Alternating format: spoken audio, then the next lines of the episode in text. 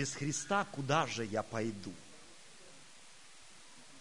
Без Него смысл жизни не понять. Только в Нем отраду я найду.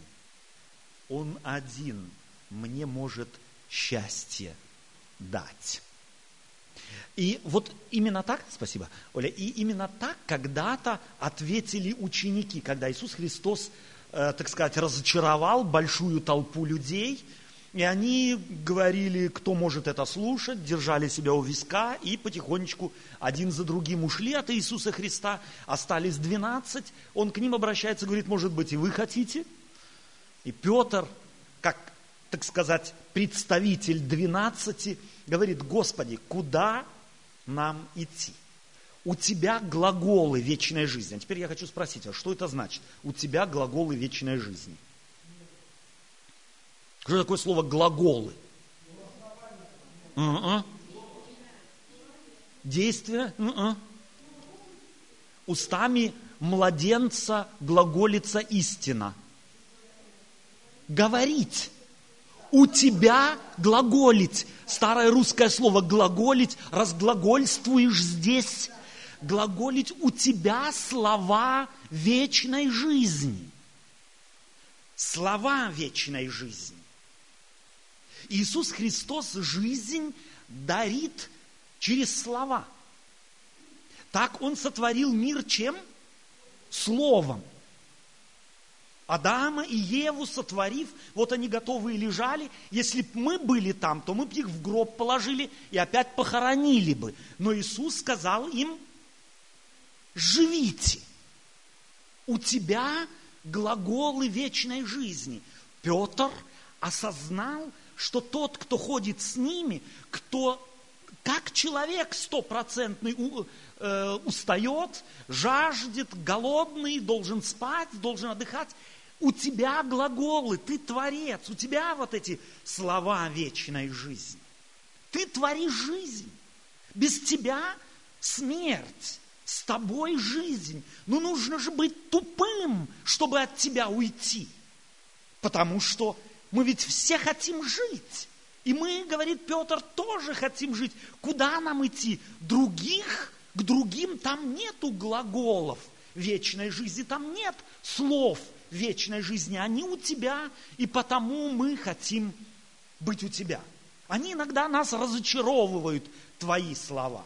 Мы их не всегда понимаем. Нам иногда трудно бывает с твоими словами. Мы не знаем, куда деться с ними, как их понять, как вникнуть, как проникнуть в них.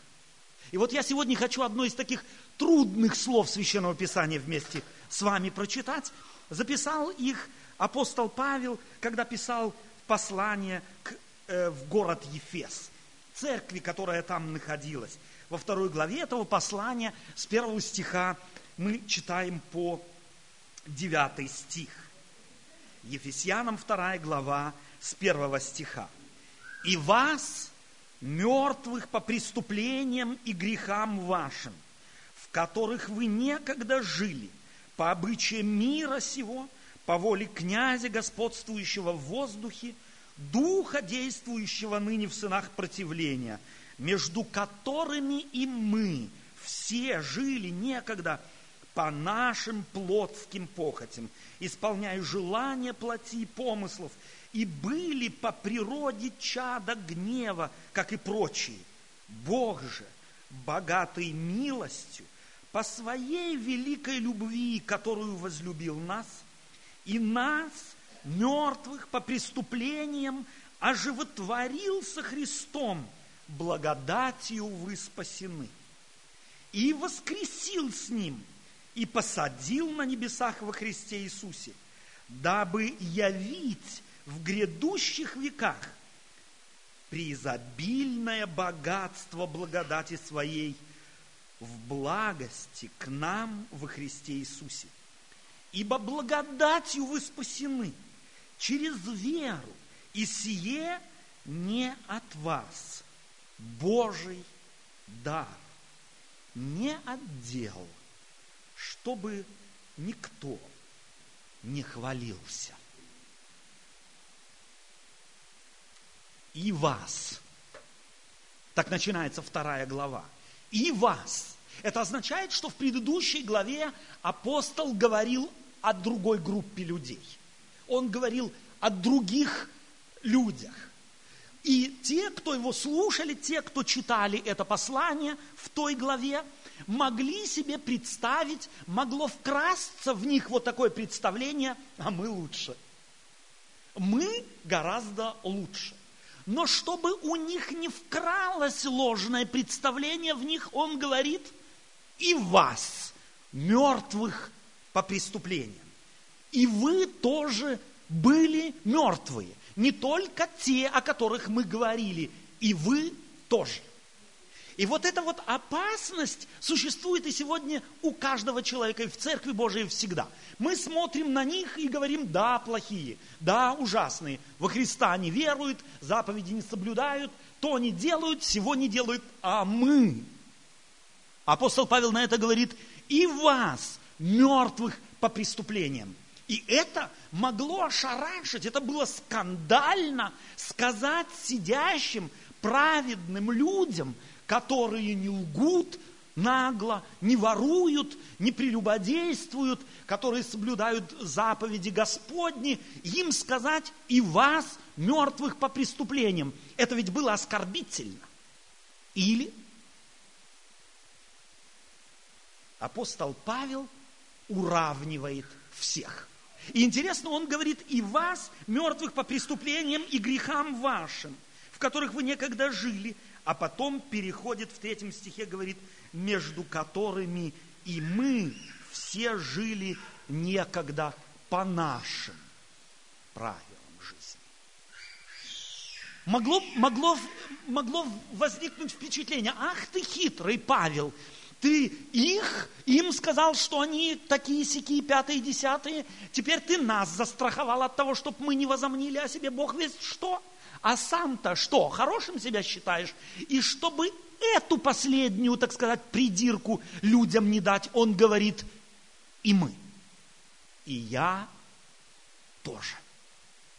Все мы по преступлениям мертвые.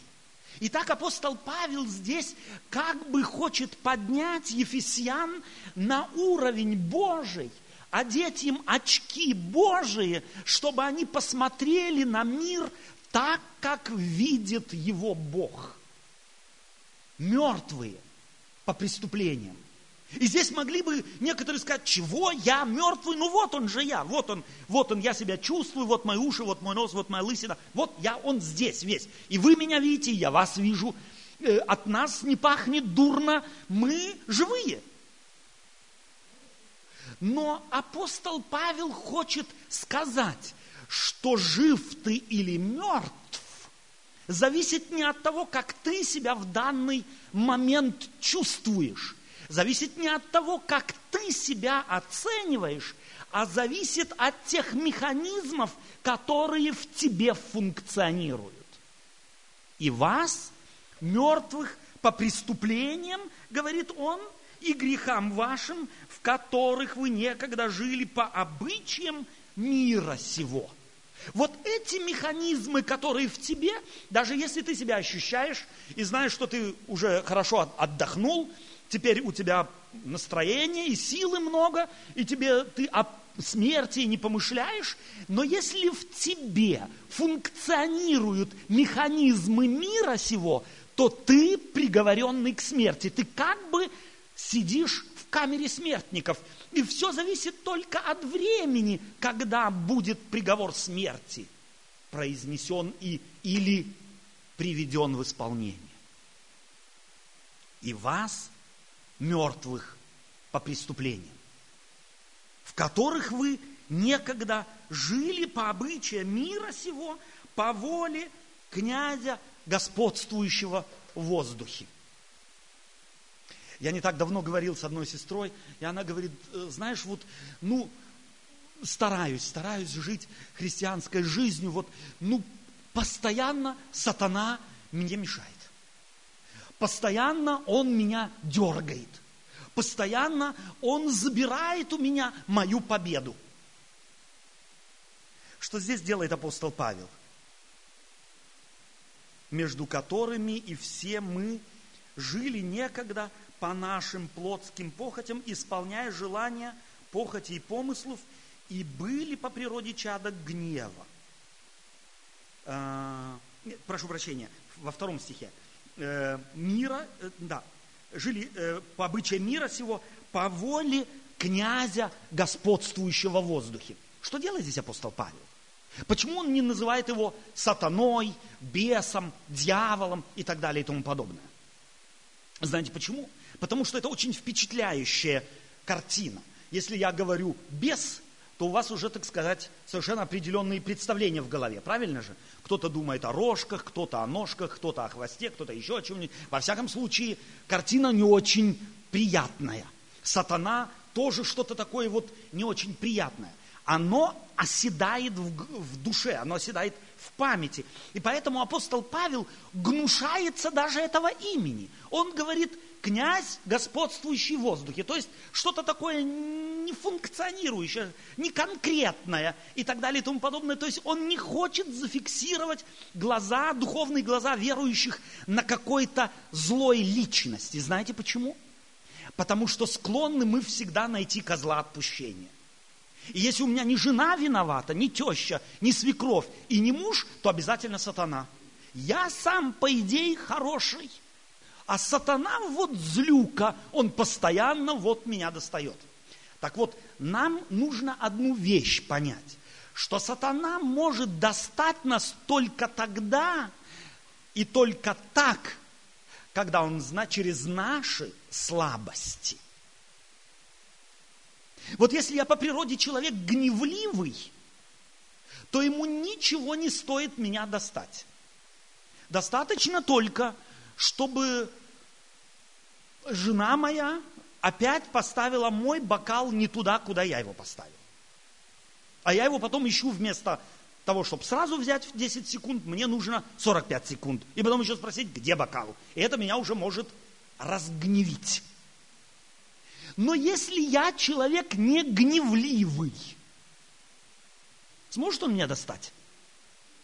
Нет, у него не за что будет зацепиться. Сатана, оказывается, ни при чем. Вся проблема во мне. Если есть за что зацепиться, то тогда он зацепится – но если не за что зацепиться, то он может плясать и прыгать вокруг меня и, в конце концов, разочарованный уйдет.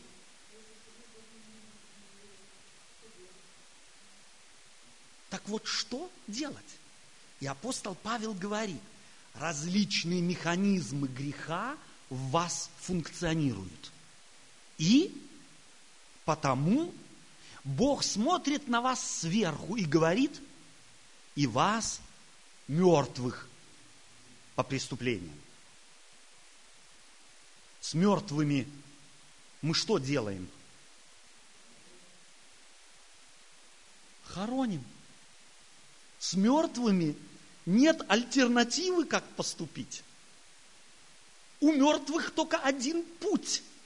Я это очень рано в жизни понял – когда мой любимый цыпленок умер, то я его носил, мама потом сказала, надо его закопать. Я не хотел его отдавать, он был мой любимый цыпленок.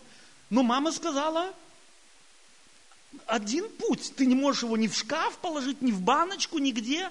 Тебе нужно будет его закопать. Мы нашли деревце, которое, так сказать, мне было дорого, и там мы его в землю закопали.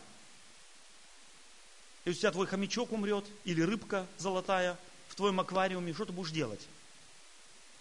У смерти один путь. У смерти все запланировано.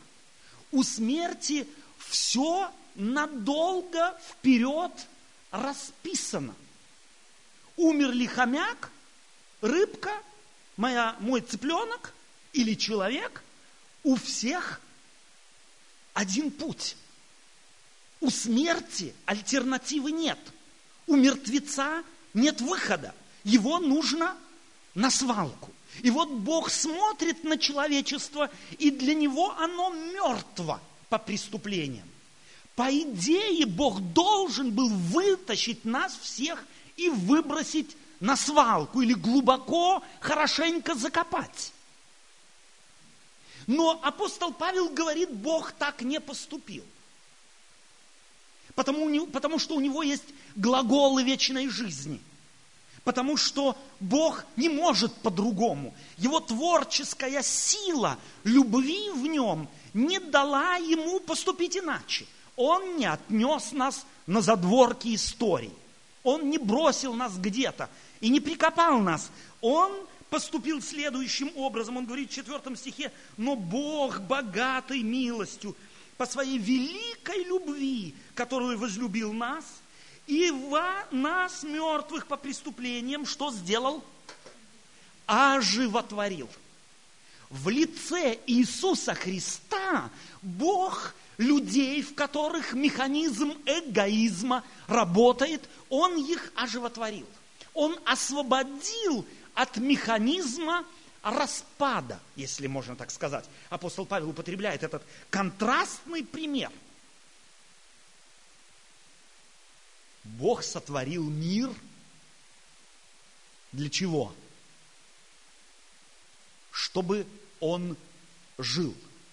А принцип жизни, если мы наблюдаем принцип жизни, то мы даже в этом нашем мире, который находится уже 6 тысяч лет по Библии, по Библии под влиянием зла, вот этого э, духа, господствующего в воздухе, мы тем не менее можем в мире найти некоторые закономерности там и здесь гармонии жизни, той гармонии, которую Бог запланировал. Это служение друг другу. Мне нравится всегда намекать на вот эти вот механизмы мы в природе. Яблоко не е, яблоня не ест свои яблоки. Корова не для себя молоко дает. Шерсть баран носит не для себя – он себе свитеры не вяжет. Бананы, новая пальма, не знает вкус своих бананов. Она их не ест. Природа фактически производит что-то всегда для кого? И отдает это. А человек производит и все себе. Себе, для себя, ну, может быть, моим детям крайнем случае внукам, но соседу дудки. Мне. И если я прежде всего себя не удовлетворил, если я прежде всего мои потребности, как мне кажется, не удовлетворил, когда я начну думать о других, даже если очень удовлетворил, мне нужно по голове стучать, чтобы я вспомнил. Потому что эгоизм, механизм смерти, он живет во мне. И таким образом апостол Павел хочет сказать в начале вот этой второй главы, и вас, мертвых по преступлениям и грехам вашим, в которых вы некогда жили по обычаям мира сего. Вот этого греховного мира. Вы как жили? Вы постоянно заботились о себе. Пришел Бог, пришел Иисус Христос в этот мир – и преодолел эту закономерность зависимости от себя, сориентированности на себя, желание постоянно себе угодить, о себе побеспокоиться и для себя жить. Так Бог через Иисуса Христа объясняет эти, эти принципы Божьего мира.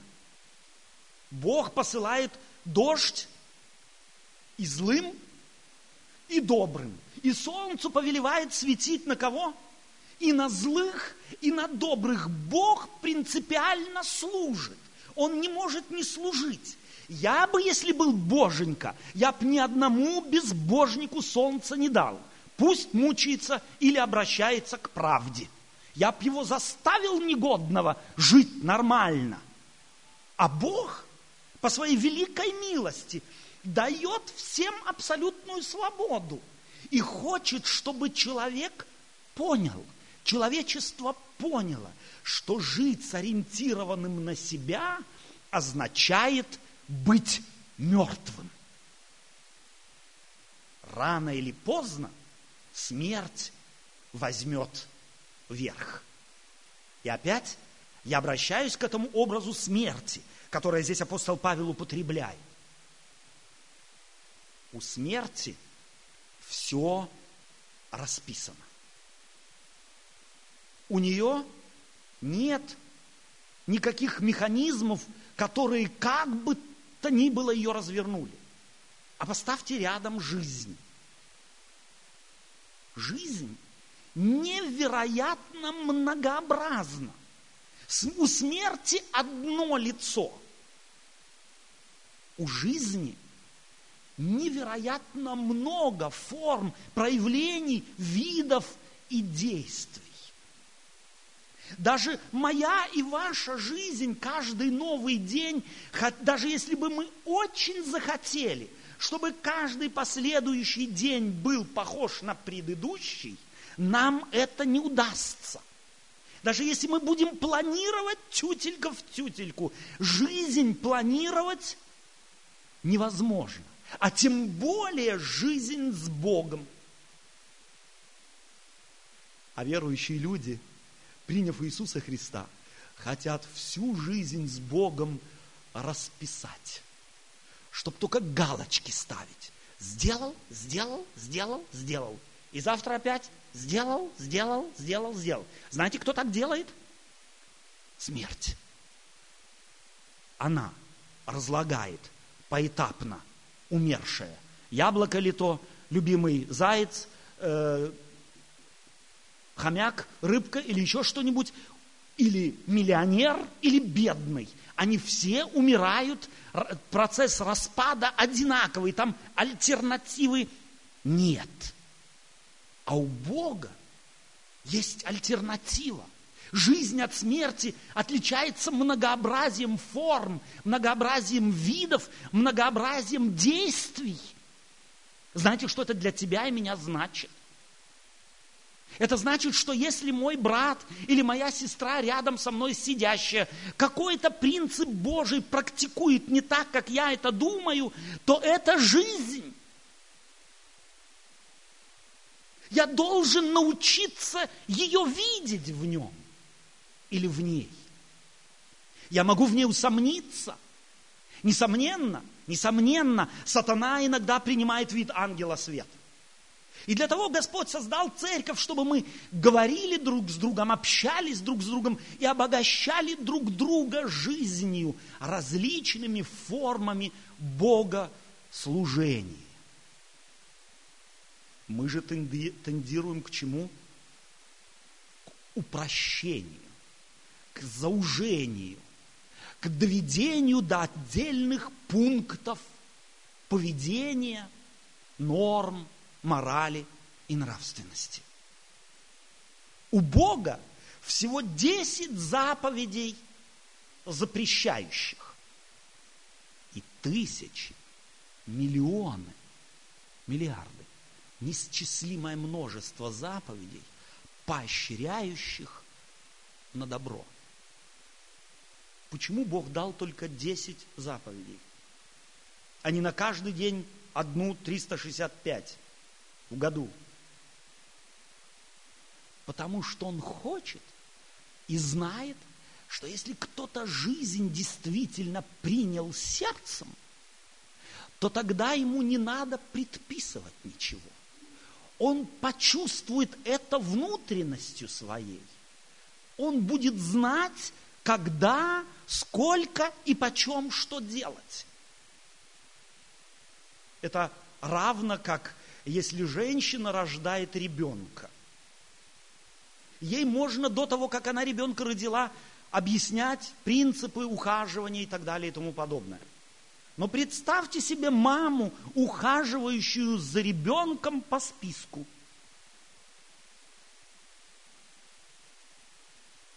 Сколько будет такое дитя жить? Курей и то мы по списку не кормим. Мне нравится апостол Павел, который ставит рядом смерть и жизнь.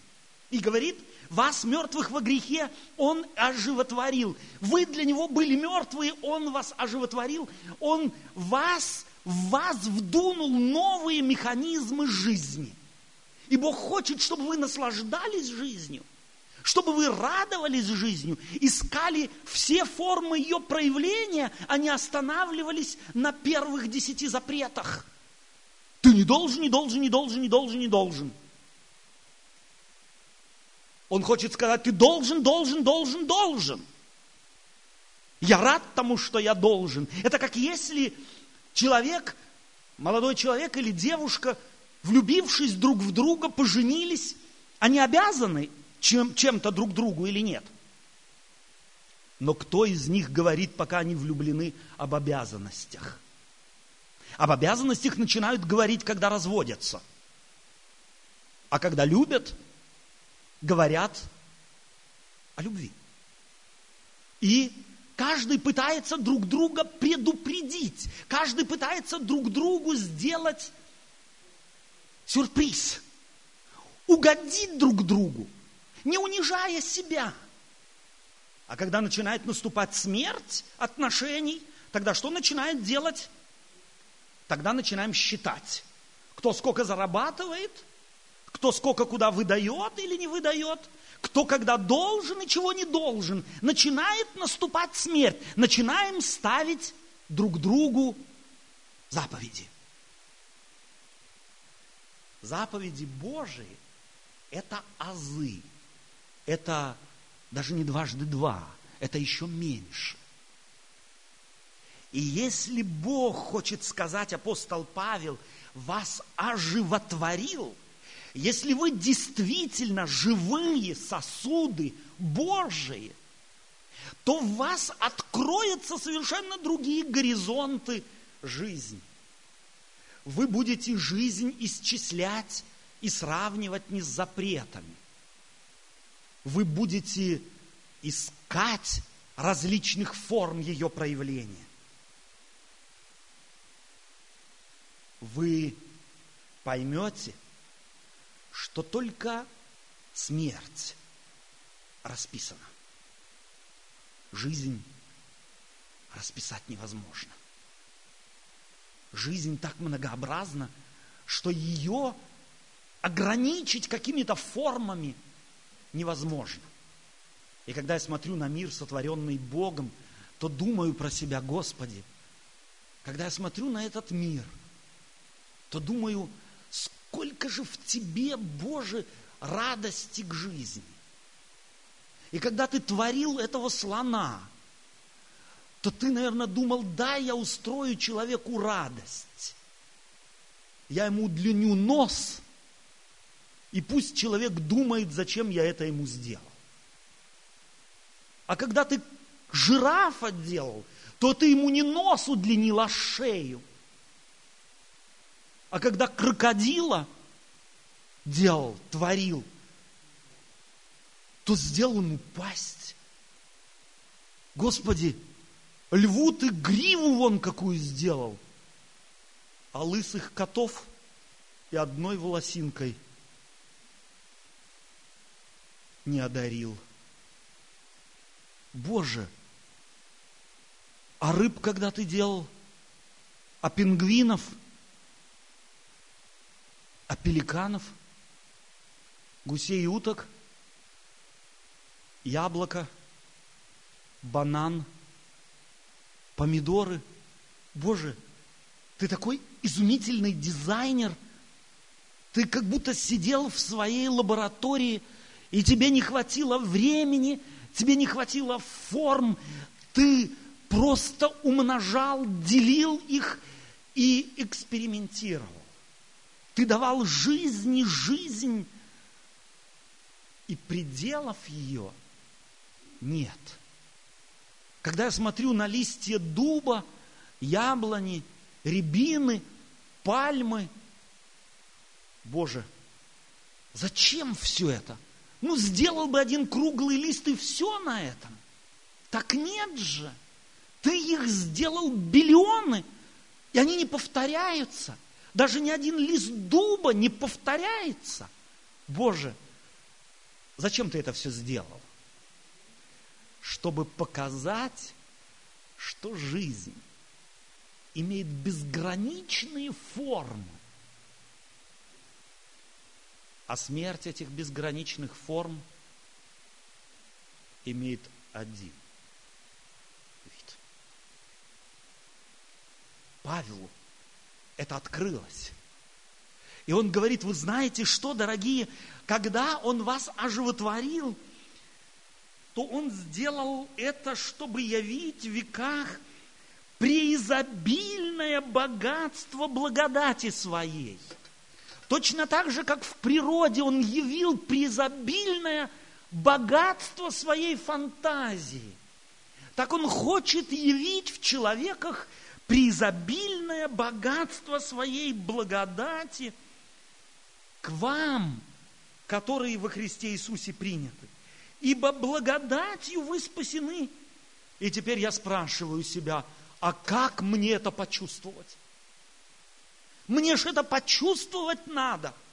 Да, бананы, помидоры, яблоки я вижу. Пингвина, слона и жирафа тоже вижу.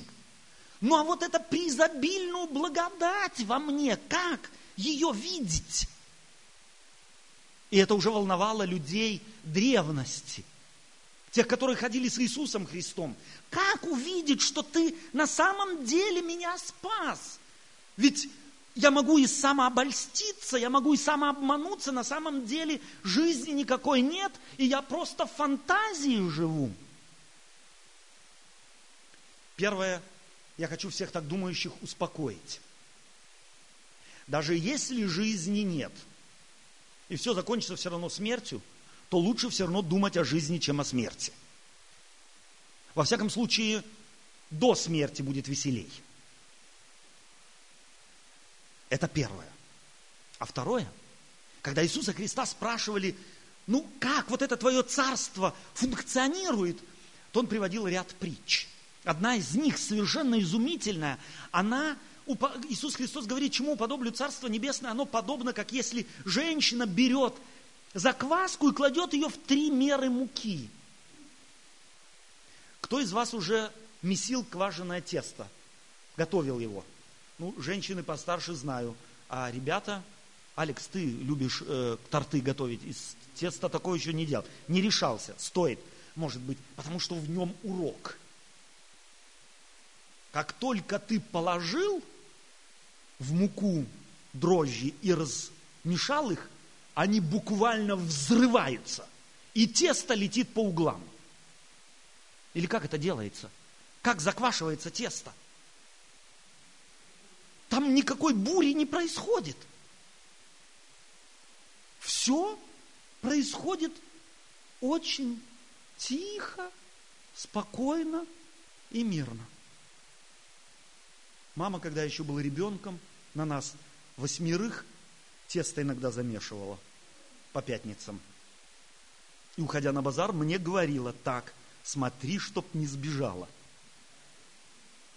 Я подходил к кастрюле, где она замешивала, смотрел, на дне лежит, я могу играться. Второй раз подбежал, ну, чуть-чуть, вроде там что-то положил, а на третий раз уже оно через, через края пошло. И поднимает крышку, я уже на крышку что-нибудь кладу, чтобы не поднималось, а оно поднимается, все равно прет.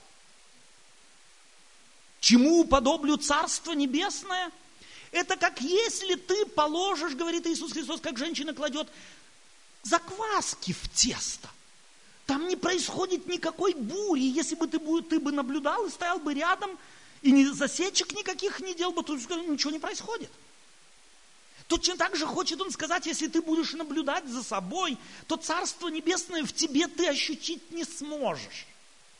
Если ты только засечки сделаешь где-то, то заметишь, у тебя в жизни меняется кое-что. Если ты был очень гневливый, и это тебя доставало, и это ты ненавидел в себе и принял решение, я все-таки хочу как-то с этим совладать, то ты замечаешь, о, сегодня, вчера еще не получалось, а сегодня чуть-чуть получилось. И это закваска Царства Божия, жизни Божией в тебе.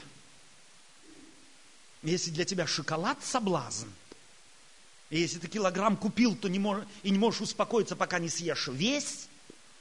И означает, что это плохо для здоровья, понимаешь? И говоришь, Господи, помоги мне. То постепенно чувствуешь, вчера еще, может, не получилось, э, а сегодня я уже не весь килограмм съел, я только 800 грамм съел, 200 осталось. Но и это уже благодать Божия в тебе. Царство Небесное действует потихонечку. Делай для себя засечки.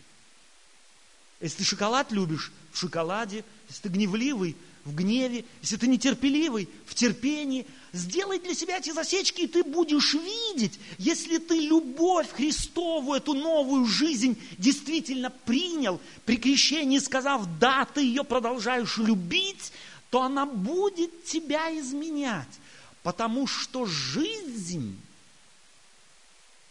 как заквашенное тесто в горшке, не удержать.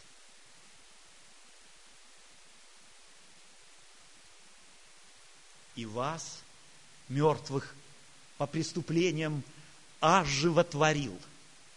Жизнь убить невозможно. Божью жизнь убить невозможно, хочет сказать апостол Павел. Вам не кто-то дал жизнь, не мама смертная, не папа смертный, вам дал жизнь Бог Иисус Христос. И еще что Он сделал, и воскресил с, Ним, Бог воскресил вас с Иисусом и посадил на небесах во Христе Иисусе. Ты думаешь, вот топчу я здесь эту несчастную жизнь. Иисус Христос берет тебя и как на гору ведет тебя, одевает тебе очки Божии и говорит, ты знаешь где? Ты в Иисусе Христе давно на небе находишься, а живешь здесь как в болоте. Это не совпадает. Во Христе посадил на небесах. В Иисусе Христе мы все уже на небе. Царство Небесное началось. Это точно так же, как если женщина положила закваски в тесто, то она с точностью может сказать, заквашивание не остановится. Она рано или поздно закончится тем, что тесто вскиснет все. Так и Христова жизнь. Он посадил вас на небесах в Иисусе Христе, это только начало. Оно закончится тем, что, чем все закончится.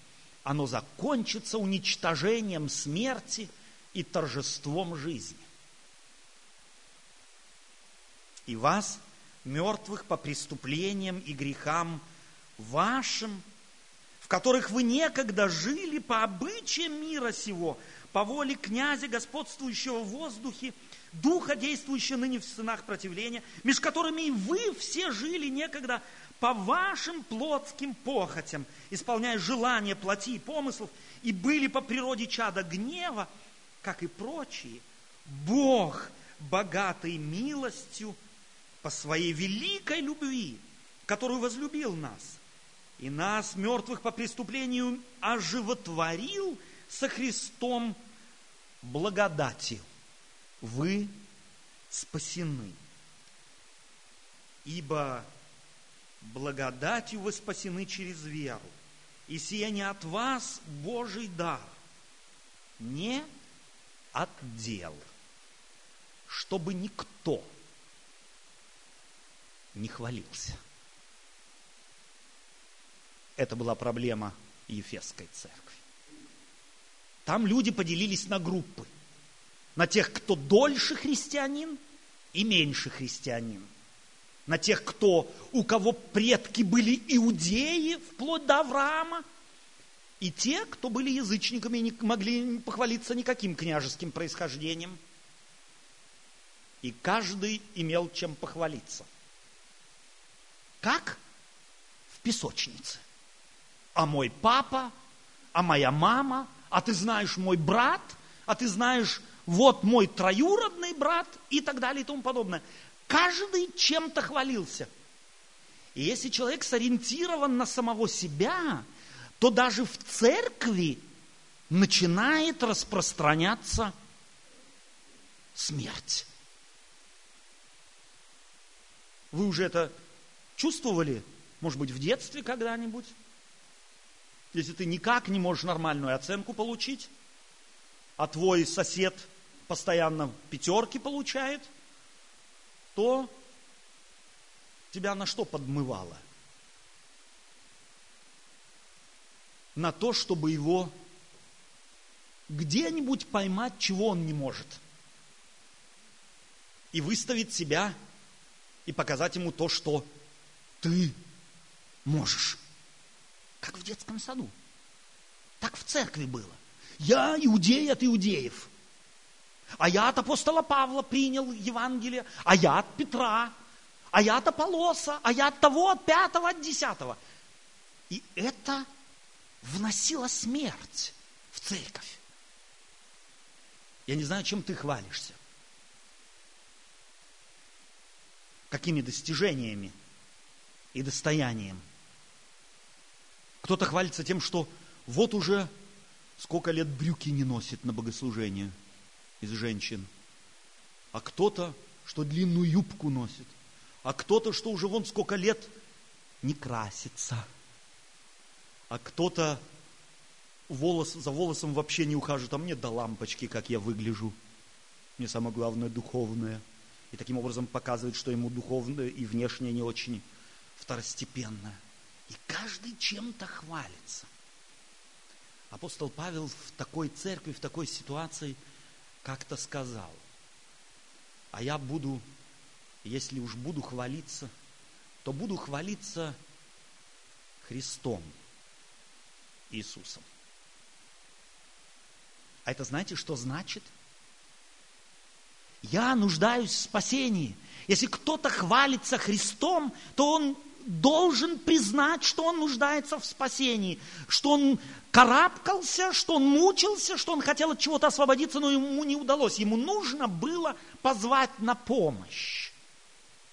А если я буду хвалиться, говорит Иисус Христос, то только Христом и при том распятым. Другие хвалились другим. Он когда-то тоже. Но когда его оживотворенная власть Иисуса проквасила, то тогда, тогда он хвалиться мог немощами, тогда он хвалиться мог Христом. С него снята была спесь. Потому что он для мира был распят – и мир для него. Он уже больше не существовал. Он умер. Ибо благодатью вы спасены через веру, и сие не от вас Божий дар, не отдел, чтобы никто не хвалился.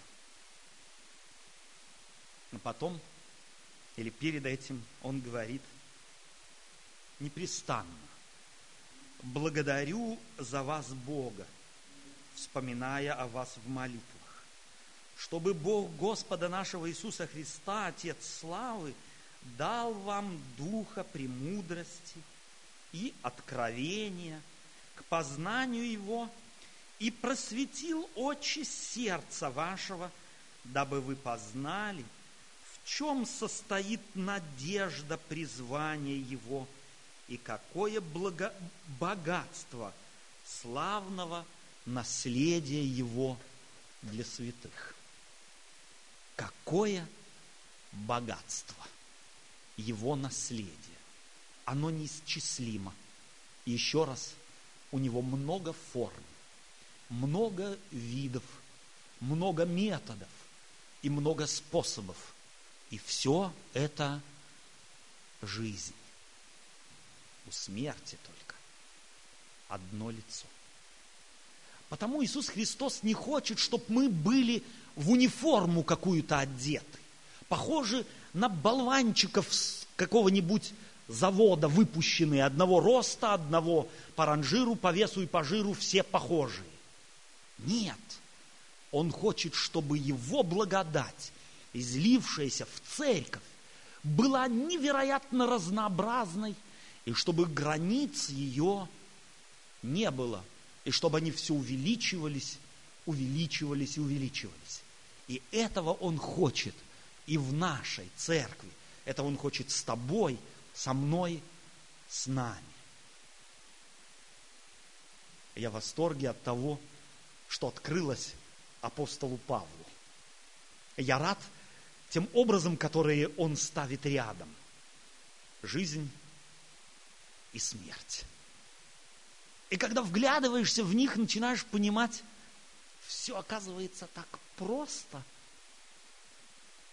Уж кто из нас не сможет отличить смерть от жизни? К сожалению, в духовной жизни очень часто мы путаем одно с другим. И потому Павел молится о Ефесянах, чтобы Бог просветил очи сердца. А я хотел бы, чтобы наши очи сердца тоже были бы просвещены. И чтобы мы видели Его безграничную милость и нескончаемые формы благодати, которые Он являет каждому из нас. И нас живит этим, дарит жизнь и делает способными на жизнь. Это точно так же, как если ты ешь хлеб. Если хлеб хороший, хорошо пропеченный, и ты его съел, то ты и не чувствуешь, как он дает тебе жизнь. И у тебя опять есть аппетит на этот хлеб – А если хлеб плохой, то начинает там бурлить и неудобства создавать. Так вот, Божья жизнь, как хороший хлеб. Иисус Христос сказал когда-то, я есть хлеб жизни. И если ты впустил этот хлеб жизни в себя, Иисуса, единственный истинный хлеб жизни, то ты можешь хоть сколько хочешь пульс мерить не почувствуешь ничего, как хороший хлеб переходит в жизнь автоматически. Так Христос будет входить в тебя, будет менять тебя. И ты только по засечкам, сделанным вчера, позавчера, 10 лет тому назад, будешь замечать, как ты растешь. И это будет доставлять тебе радость. Еще большее желание слиться в одно с Иисусом, с истинным хлебом жизни, который будет в тебе производить желание добра, и опять добра, и снова добра в невероятных формах его проявления. Пусть Господь благословит вас. Я хотел бы, чтобы вы в грядущую неделю, если это получится, может быть, и в следующую, а еще лучше было бы на всю грядущую жизнь. Взяли бы эту единственную мысль в себе, с собой на дорогу. Куда бы ты ни ходил, на работу или на учебу, остался бы дома исполнять хозяйственные дела, ты посажен с Иисусом Христом на небе. И это тебя должно радовать чтобы ты действительно радовался жизни. И из этой радости черпал бы силы на борьбу со всем тем, что приходится преодолевать. Опять и опять, как хороший спортсмен, преодолев одну дистанцию, он готов встать на новую и не говорит, я уже сто кругов дал. Хороший спортсмен радуется способности и возможности – проявить и почувствовать силу жизни в себе. Так и ты, как христианин, если ты действительно Христа впустил, не нормы морально-этические, не формы религиозные, а личность Спасителя, истинного хлеба, то Он тебя никогда не оставит. И ты сядешь с Ним буквально на престоле славы Его, когда Он придет, чтобы уничтожить смерть до конца и водворить жизнь. Аминь.